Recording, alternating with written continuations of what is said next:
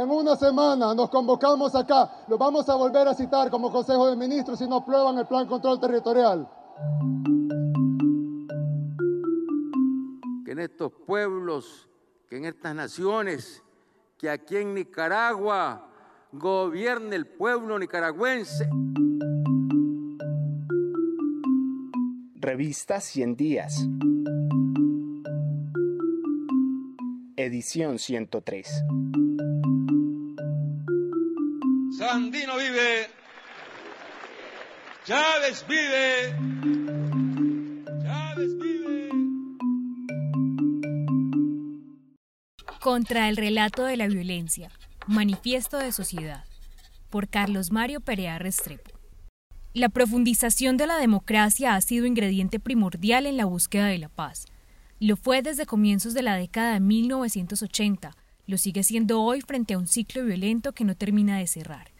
Para el caso, el edificio institucional de la Constituyente de 1991, ese gran pacto nacional de paz, se proyectó sobre los derechos ciudadanos y la participación, dos de los pilares más caros para la democracia.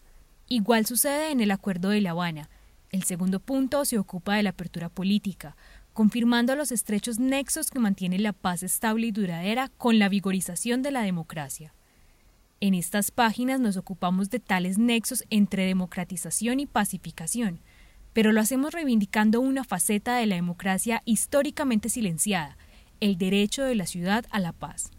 Ciertamente el relato de la violencia, el que ha gozado de un dominio indisputado a lo largo de nuestra vida republicana, ha suprimido casi de tajo la urbe y sus violencias. Lo ha hecho mediante una doble operación.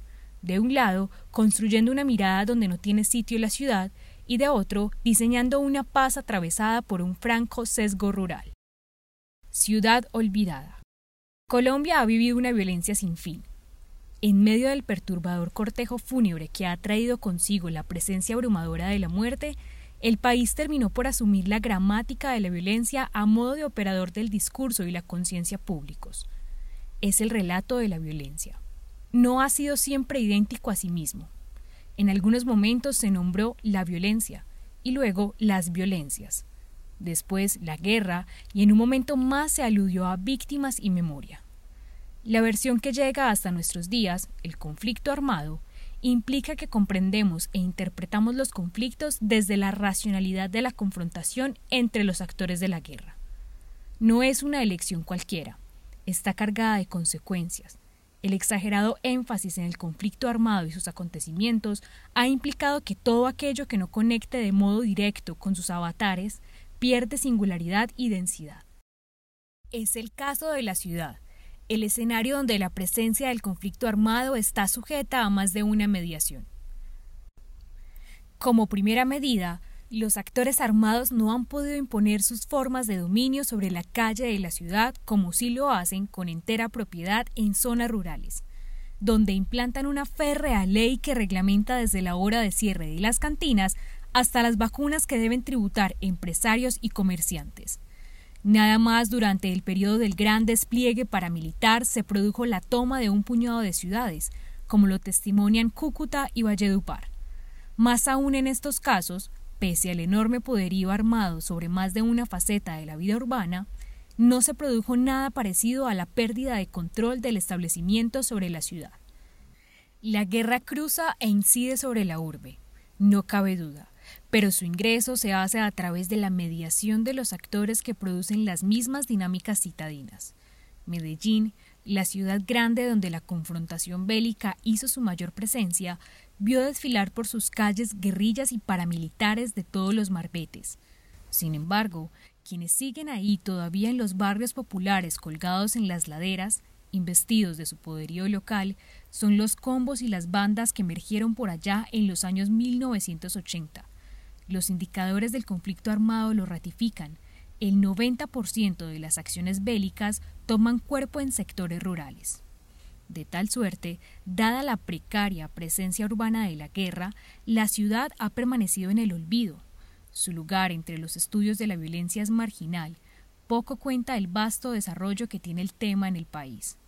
Con la sola excepción de Medellín, es poco y nada lo que sabemos sobre nuestras ciudades. Para el caso, ¿Qué decir de Cúcuta, situada en la conflictiva frontera con Venezuela? ¿O de Popayán, capital de una región altamente violenta? Igual, enmudecemos ante Ibagué, Villavicencio y Armenia, tres urbes de reconocida criminalidad, mientras otro tanto sucede con el resto de la malla urbana nacional. Lo que vale para la investigación aplica del mismo modo para la paz. El relato de la violencia no es un mero acumulado simbólico, es también un conjunto de decisiones políticas que trazan cursos de acción estratégicos para la vida colectiva. La paz es una de ellas. Su opción política tiene como finalidad última la alteración de los equilibrios de poder. Pues bien, en consonancia con el relato del conflicto armado, la ciudad también ha sido allí relegada. El prólijo acuerdo de La Habana, reconocido en el mundo entero por la minucia y universalidad de su mirada, menciona la ciudad nada más cinco veces. Lo hace además para calificar condiciones particulares del universo rural, de ningún modo para introducir la urbe como esfera autónoma digna de tratamiento paralelo. No es una falla propia de la negociación con las FARC, es una concepción de la paz largamente sostenida que apareció con toda fuerza desde inicios de 1980 cuando arranca el impulso pacificador que ha acompañado el largo ciclo violento que aún no concluye.